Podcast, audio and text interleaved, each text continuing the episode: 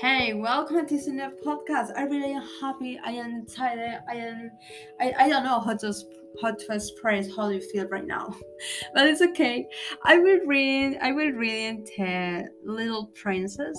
I am happy for to again here. I really need to express so many tense and definitely is a good word that you can just express in the further reading. Okay, uh, is the the little princess and chapter three? Okay, I will start. Obviously, it's a Spanish reading, so leeré en español. Capítulo número 3. Necesité tiempo para comprender de dónde venía el principito que siempre insistía con sus preguntas. No parecía oír las mías. Fueron frases al azar las que poco a poco me fueron revelando sus secretos. Así cuando se distinguió por primera vez mi avión. No dibujaré mi avión por tratarse de algo demasiado complicado para mí, me preguntó. ¿Qué cosa es esa? Esa no es una cosa, es un avión. Vuela. Es mi avión. Me sentí orgulloso al decir que mi avión volaba él entonces gritó, ¿Cómo? ¿Has caído del cielo? Sí, le dije modestamente. Ah, es curioso. Y lanzó una graciosa carcajada que de momento me irritó, pues me gustaba que mis desgracias se la tomaran en serio. Después añadió, entonces, ¿tú también vienes del cielo? ¿De cuál planeta? Esa pequeña luz iluminó un poco el misterio y le pregunté, ¿tú? ¿Vienes de otro planeta? No me respondió, solo movía lentamente la cabeza, examinando detenidamente mi avión. En esto no creo que puedas venir de muy lejos, y sondeó en un ensueño durante largo tiempo. Había sacado de su bolsillo a mi cordero y se abismó en la contemplación de su tesoro. Imagínense cómo me intrigó eso, otro planeta, y me esforcé en saber algo más. ¿De dónde vienes, muchachito? ¿Dónde está tu casa? ¿Dónde quieres llevarte mi cordero? Después de meditar silenciosamente, me comentó, lo bueno de la caja que me has dado es que por la noche pude servirle de casa. Sin duda, y si eres bueno, te daré también una cuerda y una estaca para atarlo durante el día. Atarlo, qué idea más rara. Si no lo atas, se irá por donde sea y puede perderse. Mi amigo empezó a reír. ¿Y dónde quieres que vaya? No sé, a cualquier lado. Entonces el principito señaló con gravedad. No importa, mi tierra es muy pequeña, y agregó, quizás un poco de melancolía. A donde vaya no puede ser muy lejos. Capítulo 4 De esta manera supe otra cosa importante. Su planeta era apenas más grande que una casa. Esto no me sorprendió, mucho, pues sabía muy bien que además de los grandes planetas como la Tierra, Júpiter, Marte, Venus, a los cuales se le ha puesto su nombre, existen otros muchos, centenares de ellos, tan, tan pequeños, que algunos es difícil distinguirlo aún con la ayuda de los telescopios. Cuando un astrónomo descubre uno de ellos, le da, le da por su nombre un número. Le llama, por ejemplo, asteroide 3251. Tengo suficientes razones para creer que el planeta del Principito era un asteroide B612, el cual por medio de telescopio solo ha sido visto una vez por un astrónomo turco en 1901. Ese astrónomo, aunque demostró su descubrimiento en un congreso internacional de astronomía, nadie le creyó. Por su extraña manera de vestir, las personas mayores son así. Felizmente, para la reputación del asteroide B612, un dictador turco obligó a su pueblo a vestir a la usanza europea. Entonces, en 1920, ante otro congreso, el astrónomo volvió a dar la noticia de su descubrimiento. Como lucía un traje muy elegante, todo el mundo aceptó su demostración. Si le he contado estos detalles sobre el asteroide B612 y hasta le he confiado su número, es por consideración a las personas mayores. A los mayores les gustan mucho las cifras.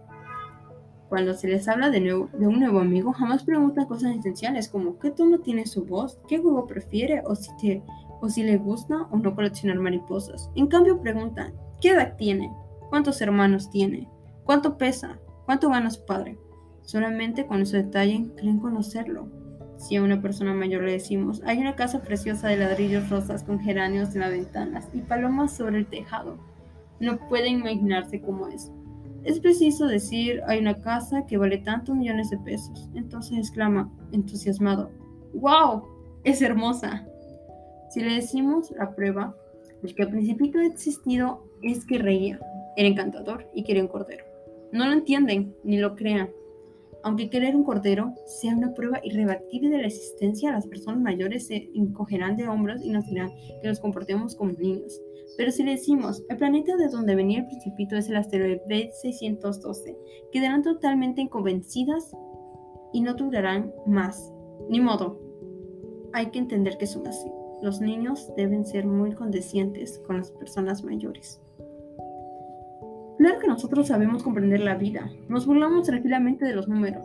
A mí me habría gustado empezar esta historia de la manera más normal, como un cuento de hadas. Me habría gustado decir, eras una vez un principito que vivía en un planeta apenas más grande que él y que tenía necesidad de un amigo. Para aquellos que comprenden la vida, esto hubiera parecido más real. No me gustaría que mi libro fuese tomado a la ligera. Siento tristeza al acordarme de mi amigo. Hace ya seis años que él se fue con su cordero, y si intento descubrirlo aquí es solo con el fin de recordarlo bien. Tener un amigo es un verdadero privilegio, y si uno se olvida de ellos, se corre el riesgo de volverse como las personas mayores, que solo se interesan por las cifras y números. Para evitar esto, he comprado una caja de lápices de colores. Es muy duro, a mi edad, ponerse a dibujar, cuando toda la vida no se ha hecho más que boas abiertas y boas cerradas a la edad de seis años. Trataré de hacer retratos lo más parecido que sea posible, aunque no estoy muy seguro de lograrlo. Uno saldrá bien y otro quizás no tanto. En las proporciones me equivoco, también un poco. Aquí el principito es demasiado alto y ella es muy pequeño. Todo sobre los colores de su traje, dio. Sobre algo y a veces salen bien, pero no siempre.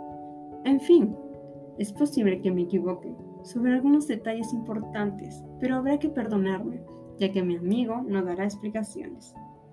Quizá, quizás yo me creía semejante a él. Y yo.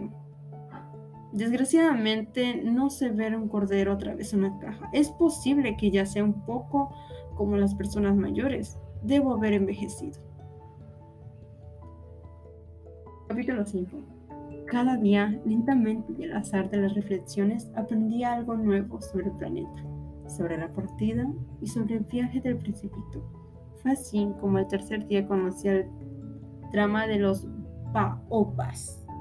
Fue también por el cordero y preocupado por una profunda duda, cuando el principito me preguntó, ¿es verdad que los corderos se comen los arbustos? Sí, es cierto. Ah. ¿Qué, ¿Qué contesto? ¿Qué estoy? Me hacía esa pregunta, pero no trataba de entender qué trataba de decir. No comprendí qué importancia tenía para él que los corderos se comieran los arbustos, pero el principito añadió, entonces se comen también las baboas. Y se comprende que las baboas no son arbustos, sino árboles tan grandes como iglesias, incluso llevaban todo un rebaño de elefantes. No lograrían acabar con un solo baobab. Esto es un rebaño de elefantes, hizo reír mucho el principito habría que ponerles unos sobre otros. Y luego añadió juiciosamente, las baobas comienzan por ser muy pequeñitas. Es cierto, pero ¿por qué quieres que tus corderos se coman a las baobas? Me contestó. Vamos, como si fuera algo evidente. No fue necesario gran, un gran esfuerzo para comprender el problema. En el planeta del principito había como todos los planetas hierbas buenas y hierbas malas, y por lo tanto semillas de unas y otras. De las buenas semillas salían buenas hierbas y de las semillas malas, malas hierbas. Las semillas duermen en secreto de la tierra durante un tiempo, hasta que, un buen día, una de ellas despierta en una encantadora ramita que mira hacia el sol. Si se trata de una ramita del rábano o de un rosal, se puede dejar que crezca. Como quiera, un cambio si fuera una mala hierba, es preciso arrancarla inmediatamente. El suelo del planeta del Principito estaba infestado de semillas de baobas y si no se arrancaban, acababan de surgir y en todo momento esto acabaría con su pequeño planeta. Es una cuestión de disciplina, me dijo más tarde el principito. Después de, después de que uno termina su baño matinal, hay también que limpiar la casa, es decir, acicalar cuidadosamente el planeta. Hay que arrancar las baobas en cuanto se les distingue de los rosales, que se parecen mucho cuando son pequeñitos. Es fácil, aunque es muy fastidioso. El principito aconsejó que me, que me propusiera realizar un hermoso dibujo para que los niños de mi tierra comprendieran bien estas ideas. Si alguna vez viajan, me decía, esto podrá servirle mucho. A veces no hay inconvenientes en dejar para un poco más tarde el trabajo. Pero tratándose de baobas, el retrato es siempre fatal. Yo he conocido un planeta habitado por un perezoso que descuidó tres arbustos. Siguiendo las indicaciones, el principito empecé a realizar el dibujo. No me gusta adoptar el papel de moralista, pero como el peligroso de las baobas era tan desconocido y el riesgo que puede correr quien llega a perderse en un asteroide que es tan grande, no dudo hacer una selección y exclamar, niños, atención a las baobas. Y sí, solo con el fin de advertir a mis amigos de lo peligroso a los que se exponen desde hace tiempo sin saberlo. Es por lo que trabajé con ahínco con este dibujo. La lección que con él se puede dar vale la pena. Es imposible que alguien pregunte por qué no realicé otros dibujos tan admirables como el de las baobas. La respuesta es muy sencilla. Cuando dibujé las baobas estaba animado por un sentimiento de urgencia. Y bueno, hasta aquí es ese podcast. Espero que hayan entendido, disfrutado y sobre todo aquí vienen algunas palabras que quizás ustedes necesitan saber. Lección. Lección. Ok, esta palabra es bastante confusa porque podríamos... Tiene muchos significados, en especial uno académico y uno que probablemente es como una enseñanza de vida. Ok, lección. Toma tu lección, te dice tu maestro. Lección podría funcionar como un examen. Es como una, un examen que tienes que contestar sobre, no sé, matemáticas. Tu lección de matemáticas, aquí está, tómala. ¿Ok? Haré mi lección de matemáticas. Ok, otra, otro significado. De alguna forma tú te has caído por no llevar... Em, no llevar, este, no sé, zapatos, no, no llevar los zapatos ajustados entonces, amarrados, disculpen. Los zapatos tienen agujetas, tienes que amarrarlos, pero esta vez no lo hiciste. Te has caído. ¿Qué te ha dicho tu madre? Eso te queda como lección de vida. Una lección es algo que nos pasa, algo negativo, y que de alguna forma nos queda como recuerdo de que no tenemos que volver a hacerlo, porque es una lección de vida, ¿ok? Y bueno, otra cosa podría ser un adjetivo, dulzura. Oh Dios, no saben qué he visto. Es que es tan, es tan dulce, es tan, es tan, es tan dulce, es una dulzura, es una dulzura. Si tú ves a la persona que te gusta, puedes decirle que es una dulzura porque es tan linda, es tan bella, sin duda tiene muy buenos gustos. Dulzura, dulzura, algo muy dulce, algo como miel, algo como muy tierno, algo como un postre. Eso podría calificar como dulzura. Bueno, espero hoy hayan disfrutado este podcast y see you later. I hope that you had a great day and of course, see you next one.